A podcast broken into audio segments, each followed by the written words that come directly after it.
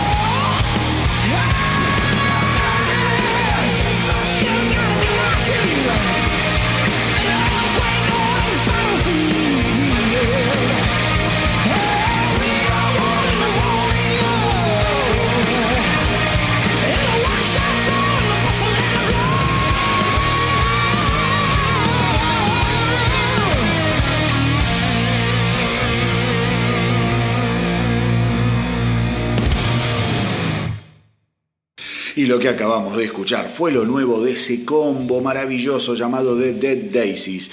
Y que eh, si todavía no descubriste, por favor te pido que lo hagas porque te van a nutrir de excelentes dosis de rock and roll. La banda esta semana editó el simple Bustle and Flow con el que abrimos el episodio del día de hoy y que es otro adelanto de lo que será el próximo álbum de la banda, Holy Ground, eh, y que verá la luz el 22 de febrero del 2021. Eh, Un disco que estaba previsto que saliera en este 2020, pero por toda esta situación que estamos atravesando con el COVID-19 fue pospuesto para el año eh, que, viene. El álbum además se va a convertir en el primero con la participación del inigualable Glenn Hughes en su doble función de cantante y bajista, reemplazando a los salientes John Corabi y Marco Mendoza, que se alejaran de los Dead Daisies el año pasado en buenos términos, por suerte. Actualmente la banda está formada, obviamente, como te dije recién, por Glenn Hughes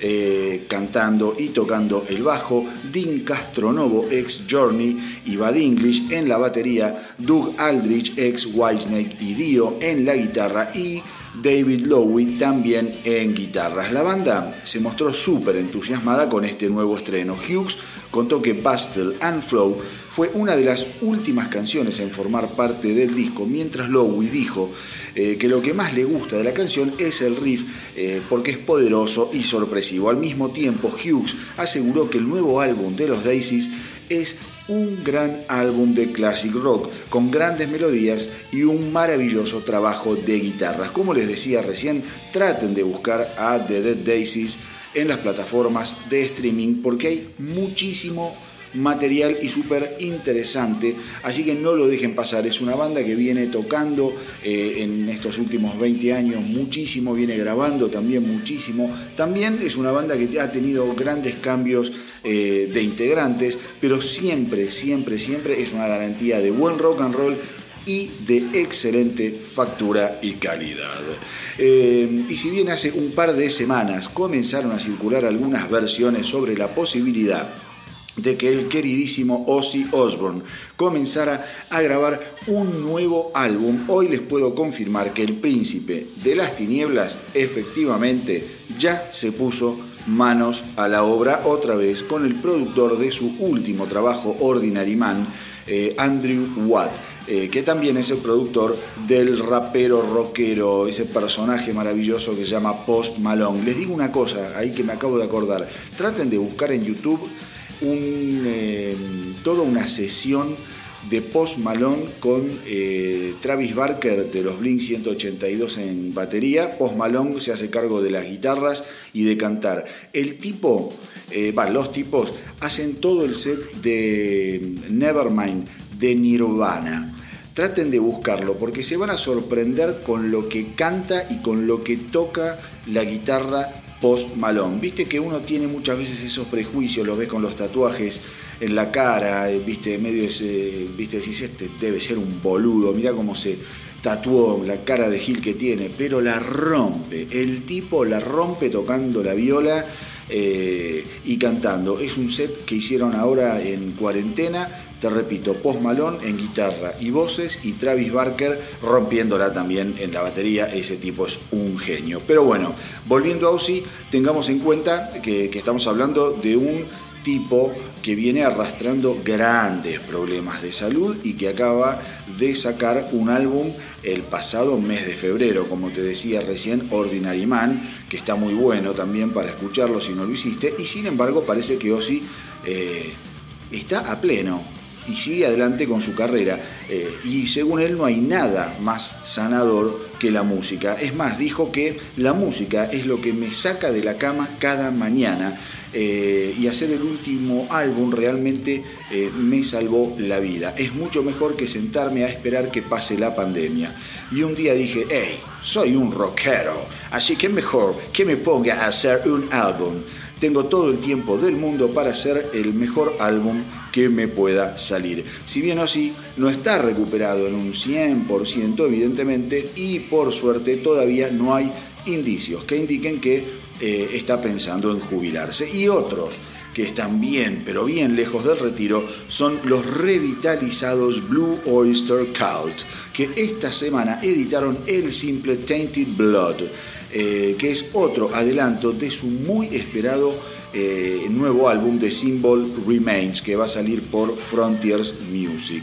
Eh, este disco de Symbol Remains va a editarse ahora, dentro de muy poquito, el 9 de octubre, y va a llegar después de casi 20 años desde que la banda grabara su último álbum de estudio, Curse of the Hidden Mirror. el álbum de los Blue Oyster Cult va a contener 14 canciones que de acuerdo a la banda harán honor al estilo de los viejos fans eh, que los viejos fans ya conocen, pero ayornado al sonido actual del universo rockero. Pensemos que estamos hablando de una banda muy añosa que hizo su debut allá por el año 1972 y que muy rápido fue aclamada por la crítica y los fans gracias a sus canciones inteligentes y pegadizas. Así que mientras esperamos que llegue el 9 de octubre para disfrutar en su totalidad de Symbol Remains, vamos a escuchar Tainted Blood, el nuevo simple de los Blue Oyster Cult.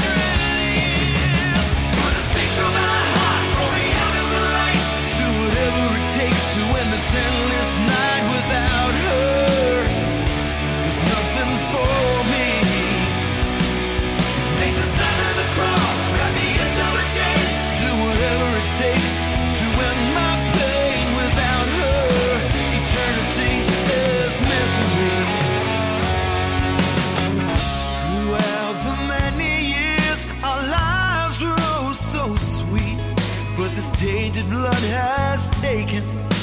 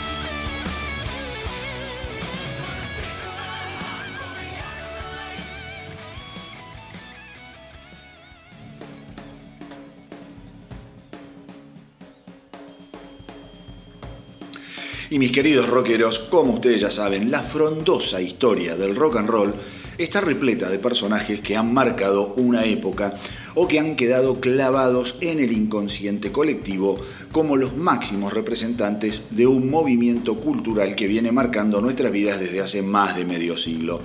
Pero lo cierto es que el verdadero Olimpo del rock no tiene tantas vacantes y que para acceder eh, a uno de sus codiciados lugares hay que ser realmente un artista extraordinario.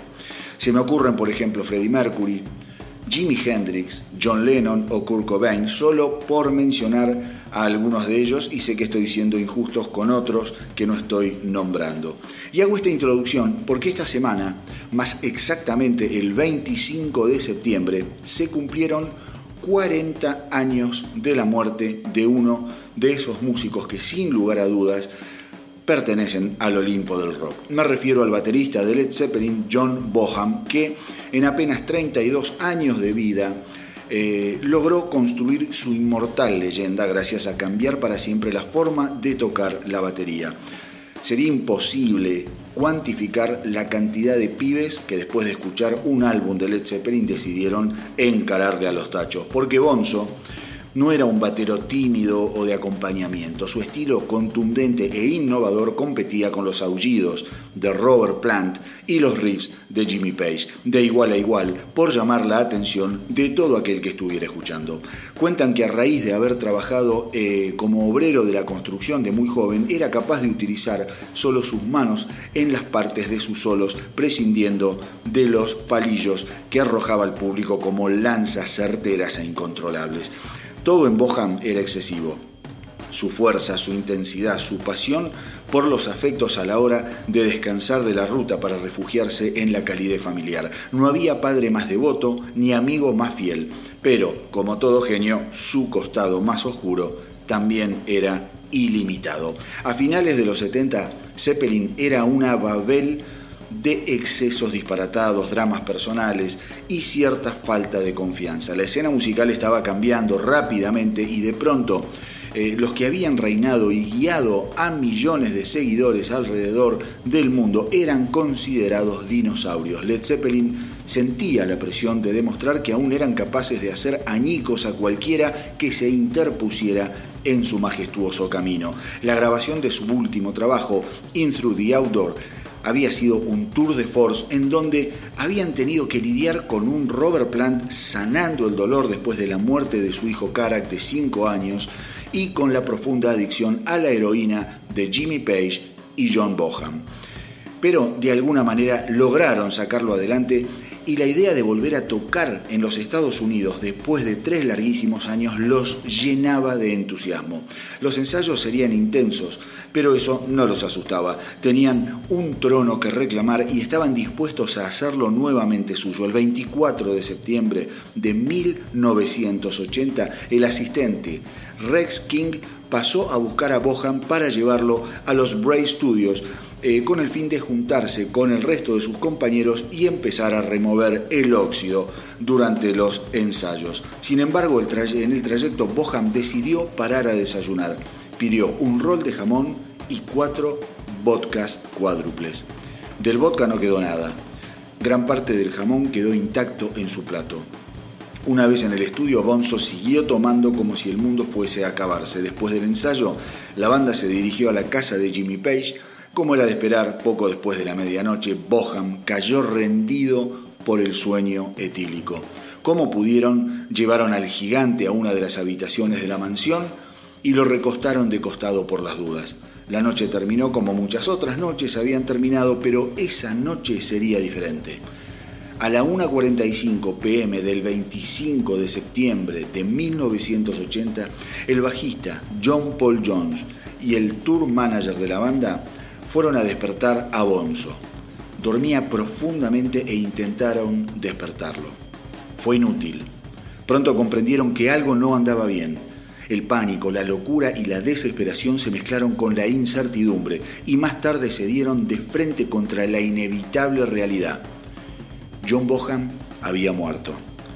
Había muerto ahogado en su propio vómito luego de tomar el equivalente a 40 shots de vodka en poco más de 12 horas. Su organismo gastado había dicho basta. Los primeros rumores esperanzados por mantener viva a la banda y a la leyenda más grande del rock and roll incluyeron a Cosi Powell, Carmia Pice, Simon Kirk y hasta a Bev Evan de la Electric Light Orchestra como posibles reemplazantes de John Boham. Pero cuando las turbulentas aguas de la incertidumbre se calmaron, el veredicto fue claro. Led Zeppelin acababa de morir junto con Bonzo. En 1982 la banda editaría el álbum Coda, una colección de outtakes, canciones descartadas y un par de temas en vivo y un último homenaje a Bonzo, el instrumental de batería Bonzos Montreux. Y así la historia de Led Zeppelin quedaría por siempre inmaculada con la banqueta de Bonzo vacía y aquella batería en eterno y respetuoso silencio. Desde acá, mi recuerdo a uno de los más grandes dioses del Olimpo del rock. Muchísimas gracias, John Bohan.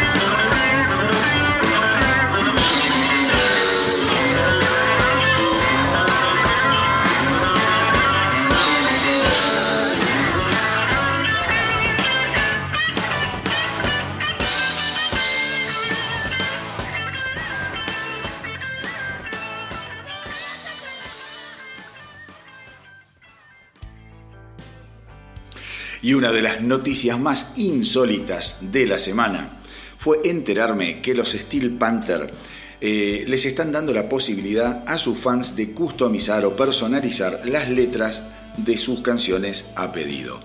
O sea, ponele que a vos te gusta un determinado tema de la banda, entonces les podés pedir que rehagan la letra especialmente para vos en base a alguna idea que tengas o directamente le mandás vos la nueva letra y los tipos te la graban. Obviamente nada es gratis en este mundo y mucho menos en época de vacas flacas como las que los músicos están atravesando gracias a la reputa pandemia.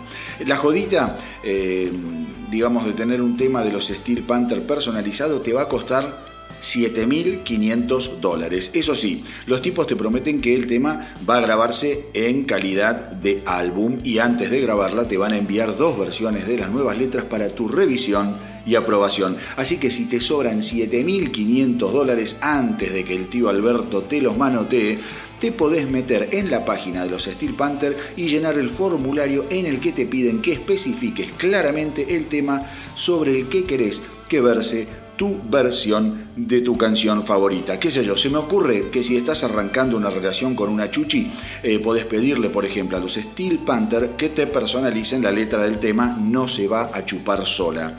Eh, digo, se la regalas a tu chica y te aseguro que así va a entender inmediatamente cómo viene la mano. O en este caso, la boca.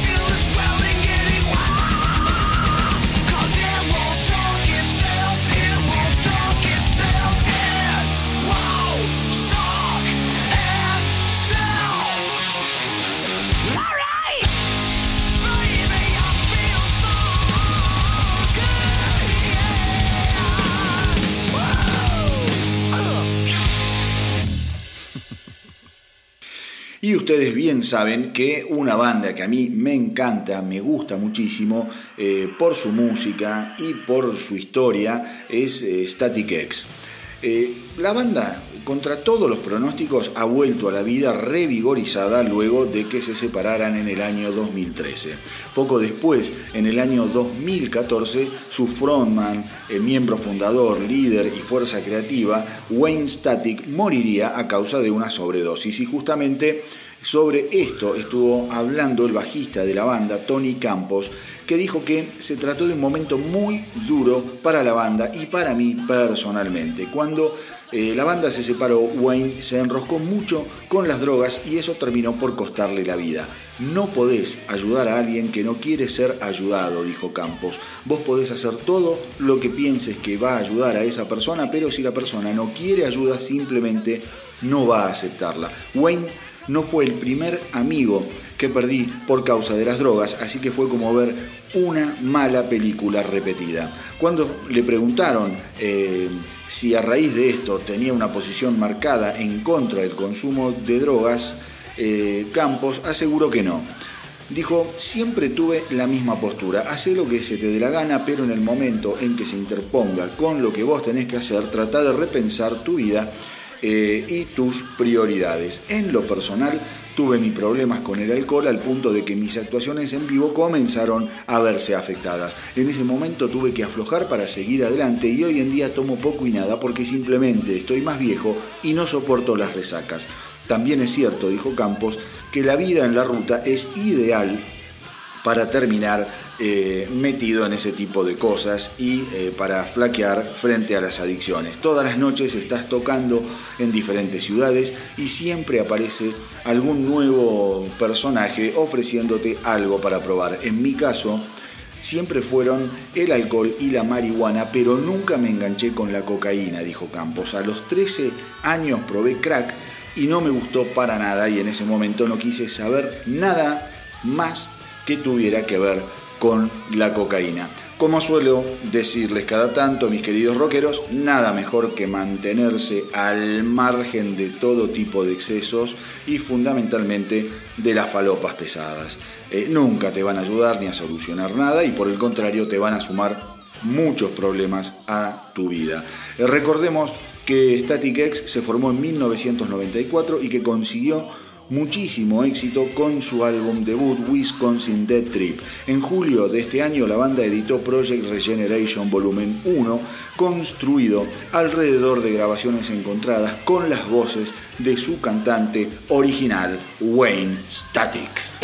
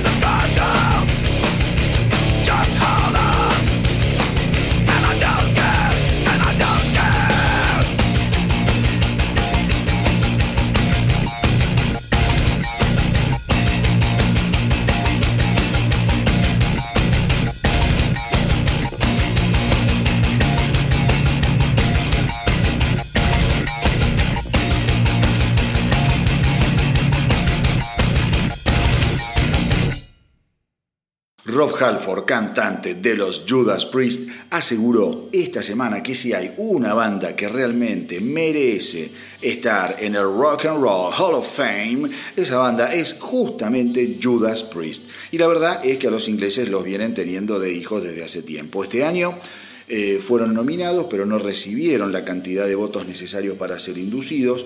Lo mismo sucedió en el año 2018 y así eh, tanto la banda como los fans vienen levantando temperatura en contra del evento, al que todos critican, pero eh, el que todos terminan disfrutando a la hora de ser premiados, obviamente.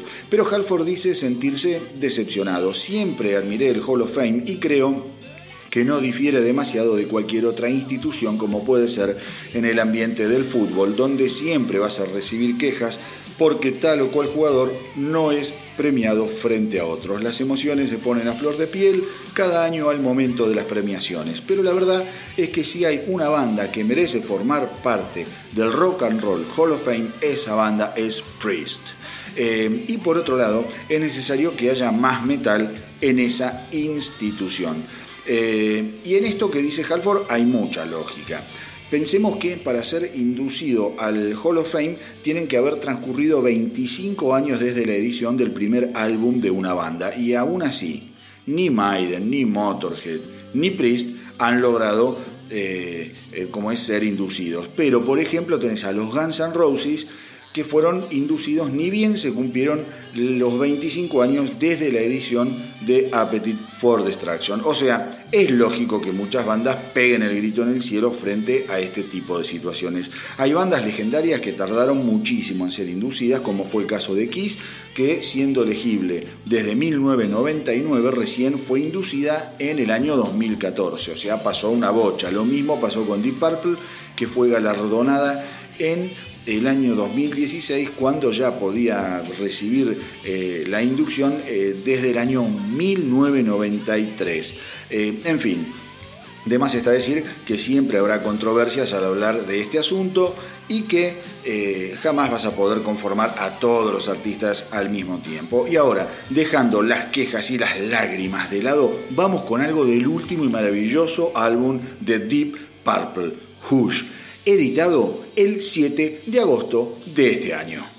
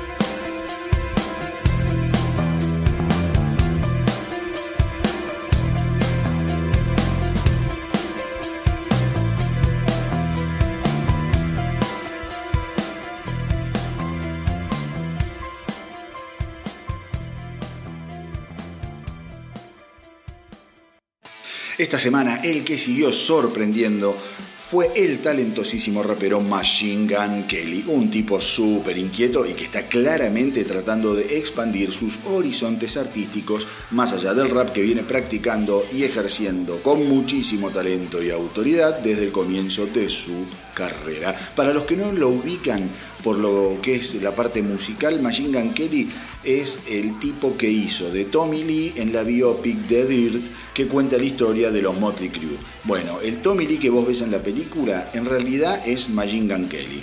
Em, bueno, como te venía diciendo, el 25 de septiembre el músico editó su nuevo álbum Tickets to My Downfall y dio a conocer el simple del tema Forget Me Too, en el que además participan la cantante Halsey y el batero de los Blink 182 Travis Barker. Para Machine Gun Kelly este movimiento estilístico del rap al pop punk que está practicando ahora es algo natural más allá de que la gente y la industria esperen que él se mantenga encasillado.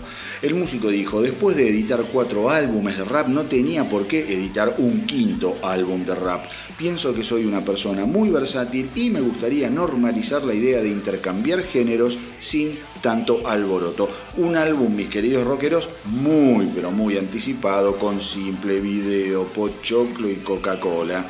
Muy esperado, como te decía, y el mes que viene va a tener además una celebración por parte del músico con dos conciertos vía streaming que eh, seguramente si los querés eh, ver te vas a poder meter en la página de Machine Gun Kelly, ver qué fecha es, todavía la fecha no, no la tengo, pero lo podés averiguar a partir de esta semana eh, ingresando a la página web del músico. Así que ahora vamos a escuchar este tema, un verdadero crossover, otro crossover como este eh, nuevo disco de Machine Gun Kelly debe estar repleto porque todo lo que escuché hasta ahora es bien rockero, bien lindo, bien pancoso y al frente. Así que vamos con el nuevo simple de Machine Gun Kelly perteneciente a su nuevo álbum Tickets to My Downfall. Vamos con Forget Me Too.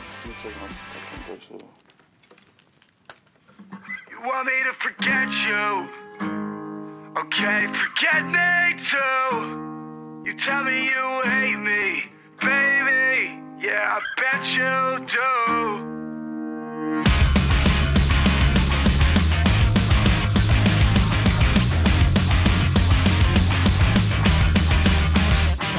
Damn, I saw you walk in the room and I tried my best not to panic while I'm looking for the back door.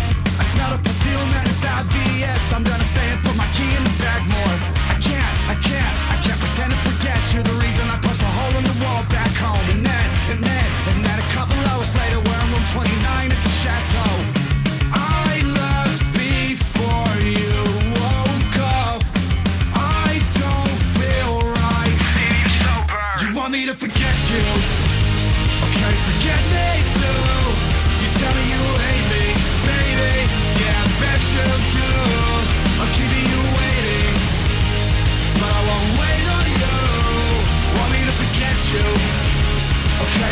Forget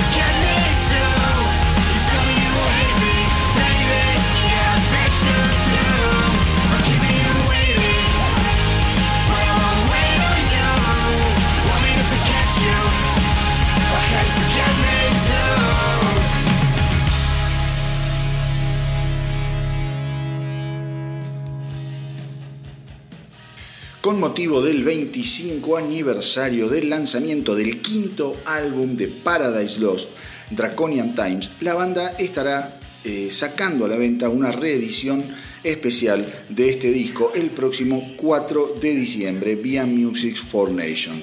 Eh, la reedición va a tener eh, distintas variantes en cuanto a lo que es el arte de tapa, presentaciones y vendrá con un disco extra repleto de bonus tracks, material inédito y raro perteneciente justamente a la era en la que la banda estuvo grabando Draconian Times. Los fans eh, también se van a encontrar con una serie de comentarios de los músicos sobre las distintas canciones, junto con un recorrido por distintos recuerdos de la historia de Paradise Lost. Finalmente, podemos contarles qué estuvimos haciendo, dijo la banda en un comunicado. Estuvimos trabajando en la edición especial y conmemorativa por los 25 años de Draconian Times, que contendrá un arte de tapa exclusivo, canciones jamás escuchadas y memorias de cada uno de los integrantes de la banda. Una oportunidad fenomenal para superfans de Paradise Lost que pueden preordenar esta reedición ingresando a la página web eh, de la banda. Y si no, digamos, tampoco es mucho lo que hay que esperar porque, como te digo, esta edición especial eh, se va eh, a editar el 4 de diciembre próximo, o sea que no falta tanto, qué sé yo. si no escuchaste nunca Paradise Lost, trata de hacerlo, es una banda digamos, de esas bandas monstruosas a nivel talento, arreglos, composición. Cada disco de Paradise Lost es un verdadero lujo. Si querés, eh, digamos, entrar con lo más reciente, para colmo tenés la suerte de que este año editaron una maravilla llamado Obsidian. No lo dejen pasar. Obsidian del 2020 de Paradise Lost. Eh, pero bueno, eh, simplemente se los cuento para que lo tengan, eh, digamos, ahí en la gatera, que lo tengan en cuenta y cuando tengan ganas empiecen por ese disco que no los va a defraudar. Pero toda la discografía de esta banda es maravillosa, intrincada, inteligentísima, súper bien producida, súper bien tocada. No se los pierdan. Pero ahora obviamente vamos eh, a escuchar algo de Draconian Times.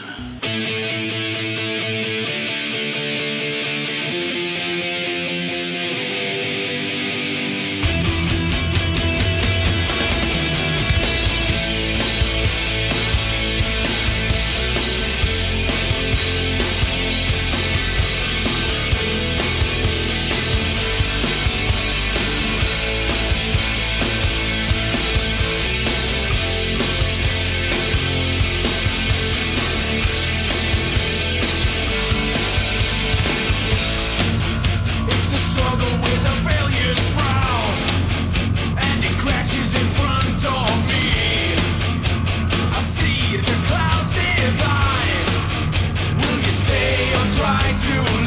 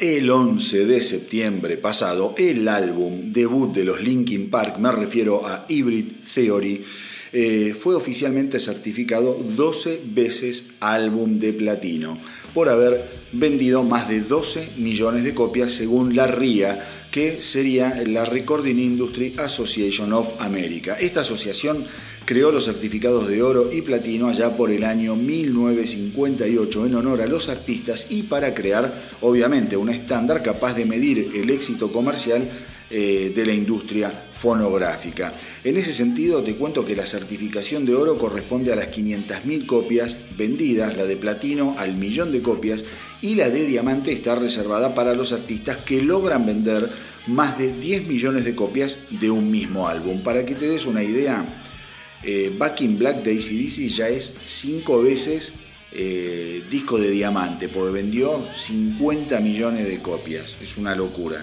El álbum que vendió más que Back in Black, si no me equivoco, es Thriller de Michael Jackson, que no sé cuántos habrá vendido, pero están ahí.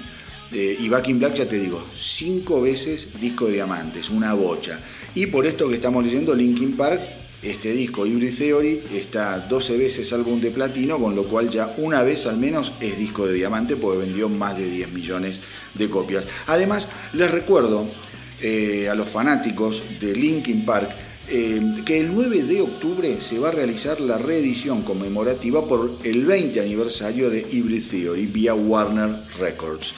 Esta reedición vendrá en varios formatos físicos y digitales, incluyendo un box set de super lujo, tanto en formato de vinilo como en formato de CD.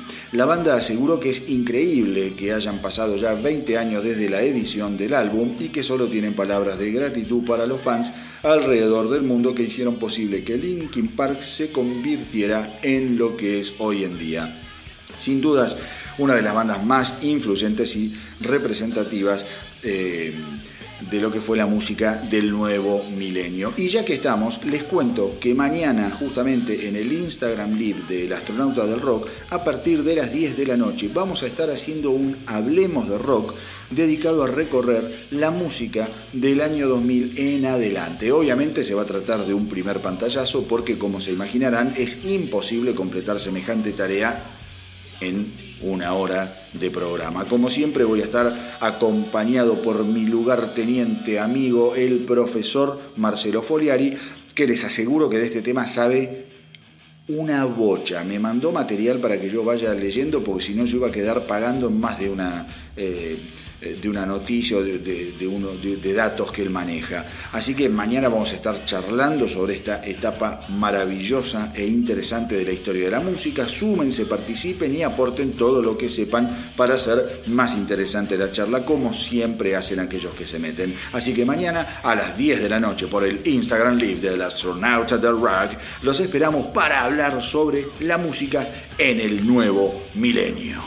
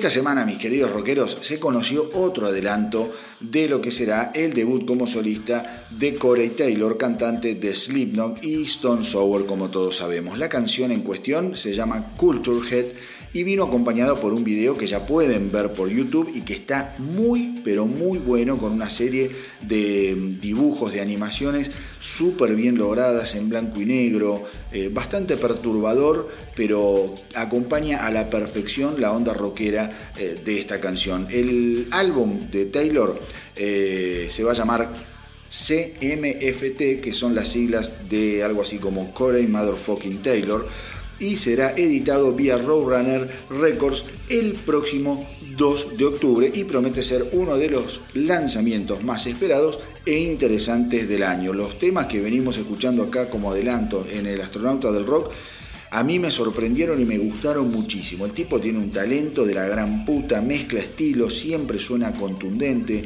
bien arreglado, muy para arriba. Todo lo que escuchamos de este disco hasta ahora, creo que han sido dos simples o tres, son buenísimos y les aseguro que el nuevo simple que vamos a escuchar ahora está recontra bueno. Así que vamos con Corey Taylor y su nuevo simple Culture Head.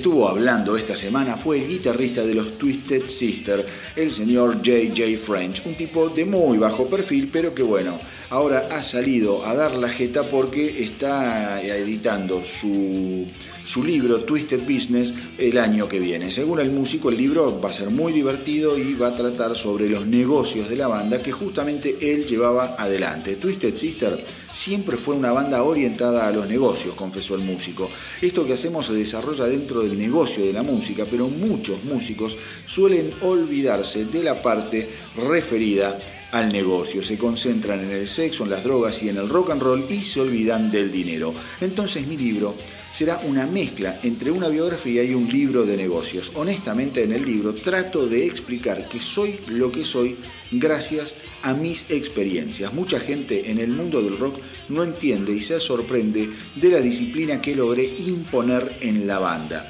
pero eso tiene que ver con mi pasado como traficante de drogas. Muchas veces estuve al borde del desastre, así que cuando tuve la oportunidad de hacer eh, de la música un negocio, fui muy estricto y me enfoqué para no repetir las malas experiencias de mi pasado. Para aquellos que no lo saben, JJ French eh, fue el encargado de todo lo que tuvo que ver con la administración de las cuentas y el negocio de Twisted Sister, encargándose además de ser el eh, manager de la banda y el responsable de manejar los derechos de publicación y licenciamiento del catálogo de Twisted Sister. Además es coach motivacional y emprendedor en muchísimos negocios. Twisted Sister colgó los guantes luego de embarcarse en una gira despedida para conmemorar los 40 años de carrera de la banda allá por 2016.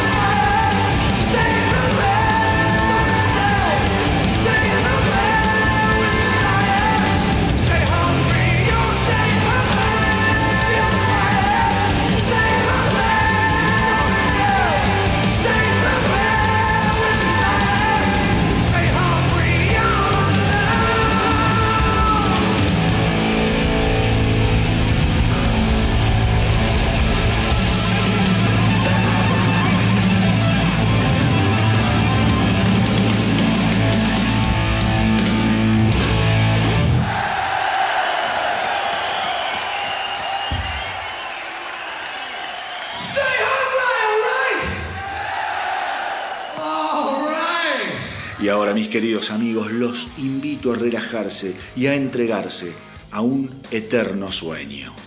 Pero les aseguro que más allá de la invitación no van a poder pegar un ojo, porque si hay algo que los muchachos de El Eterno Sueño logran hacer es mantenerte bien despierto a base de su propuesta rockera, con guitarras al palos, ritmos pesadísimos y canciones que te van a dejar con la boca abierta y pidiendo más. Lamentablemente no puedo decir quiénes son los integrantes de la banda porque en la gacetilla de prensa se morfaron ese pequeño detalle, pero no importa, porque la propuesta que traen entre manos es poderosísima y la verdad es que me sorprendió muy pero muy gratamente.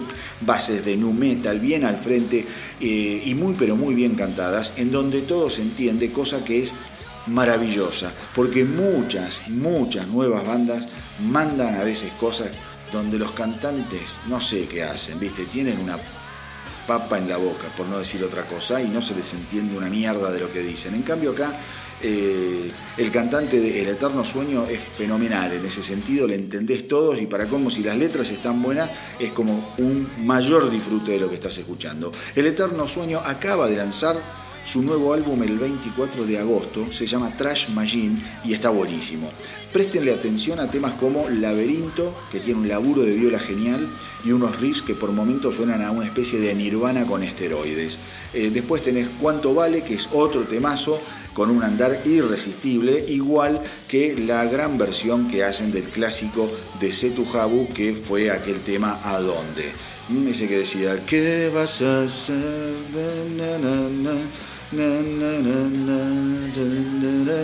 No sé, ¿no? Pero está buenísima. La versión que hace es tan espectacular.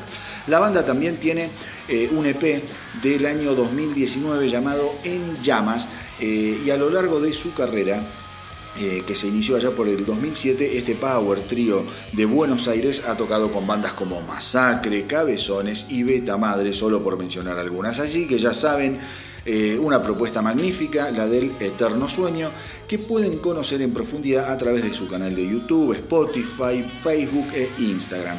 Así que vayan, visítenlos, escúchenlos y tírenles la mejor de las ondas, s'il vous plaît. Porque como siempre les digo, al rock lo salvamos entre todos o no lo salva nadie. Recuerden que si tienen una banda o son solistas, me tienen que enviar lo que hacen a el astronauta del rock arroba gmail.com. Vamos de nuevo, tío. El astronauta del rock arroba gmail.com y desde acá les voy a dar una mano con todo lo que estén haciendo. Ahora, sin hablar más, vamos con el eterno sueño y el irresistible Sol entre Soles, un tema que seguramente va a quedar clavado en tu memoria por mucho tiempo.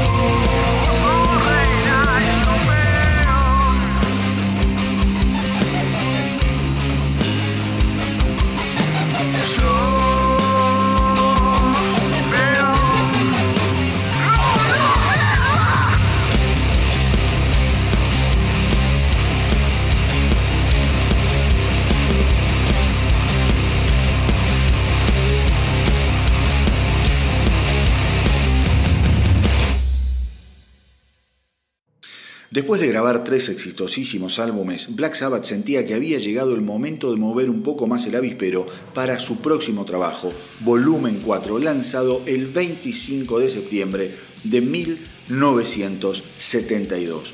Eh, habiéndola pegado a lo grande en América, la banda se trasladó a Los Ángeles con el objetivo de grabar en los Record Plan Studios, mientras eh, vivían en una mansión en el paquetísimo barrio de Bel Air. Visitamos Los Ángeles cuando tocamos en vivo y nos encantó, recordó el batero Bill Ward. Sentimos que era un lugar relajado y eso nos atrajo desde un principio. La mansión de seis habitaciones, siete baños, una pileta de natación y un cine privado debía ser el lugar indicado para componer y grabar alejados de las presiones mundanas de un negocio impiadoso. Sin embargo, en pocos días, aquella casa se convertiría en el epicentro de un sinfín de fiestas y bacanales condimentadas por cantidades infinitas de drogas y alcohol. Tomaba tanta cocaína que después tenía que fumarme una bolsa de marihuana para evitar que mi corazón explotara, confesaría Ozzy Osbourne algunos años más tarde.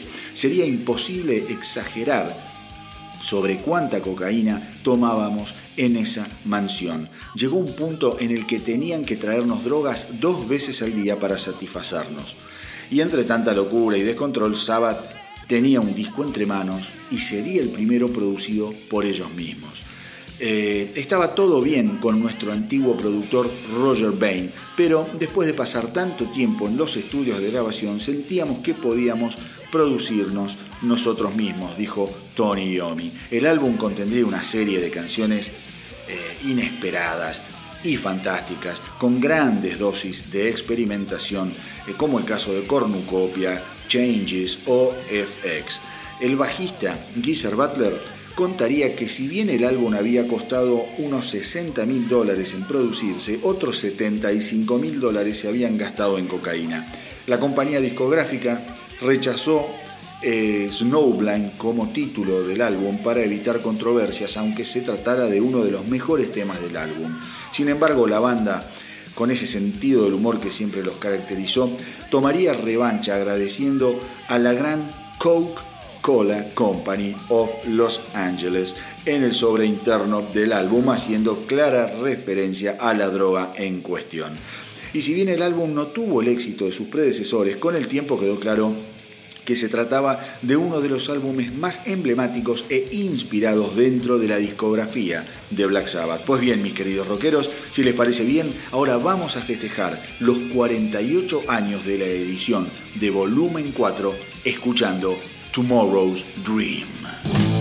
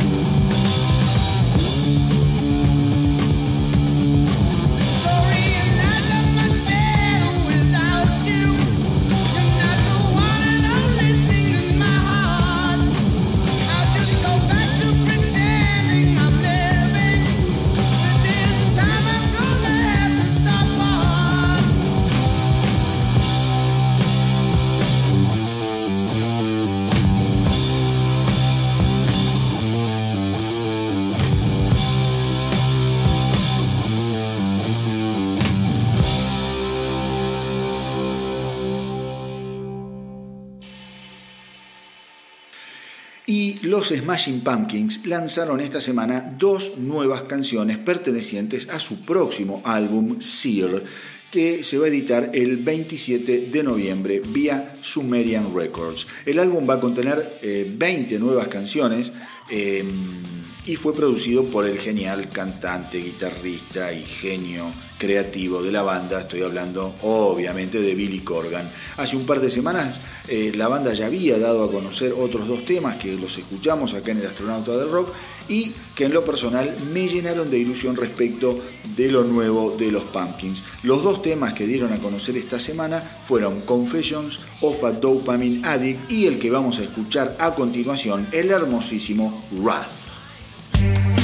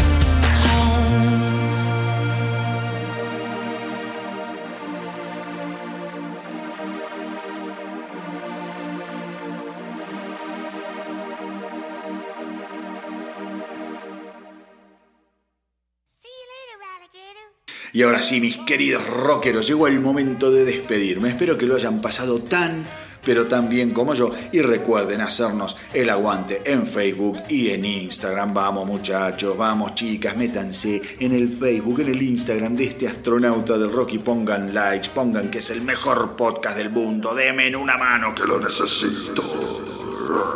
Y si tienen una banda o son solistas, no dejen de mandarme lo que hacen a elastronautadelrock.gmail.com y desde acá les voy a dar una mano para difundir todo lo que necesiten dar a conocer. Como siempre es un placer apoyar a las bandas nuevas, mostrar lo que hacen y darles el eh, empujoncito desde este lugar en la medida que yo pueda hacerlo. Pero antes de despedirme, hasta el próximo episodio del Astronauta del Rock, como siempre les tengo una yapa de último momento y esta vez nos vamos a escuchar, eh, nos vamos escuchando a una banda fabulosa legendaria y muchas veces olvidada. Me refiero a los inefables Chip Trick, que esta semana recurrieron al pasado en busca de los eh, de inspiración junto al productor Jack Douglas y grabaron una versión del clásico de David Bowie, Rebel Rebel. El último álbum de Chip Trick había sido We Are All Alright de 2017 y desde aquel momento editaron solamente algunos simples bastante interesantes. Chip Trick es una de esas bandas que siempre han estado en una especie de segunda pero respetadísima línea de artistas y que han perdurado gracias a girar y grabar incansablemente, con una sucesión de álbumes exitosísimos en la década del 70 como fueron In Color, Heaven Tonight o Dream Police. Son todos álbumes que son de escucha obligatoria y también les voy a recomendar el excelente álbum en vivo eh, At Budokan que es una maravilla. En su momento se había editado en versión simple, o sea, un disco solo, y hace unos años atrás se coparon y editaron el recital prácticamente completo en una versión del disco doble.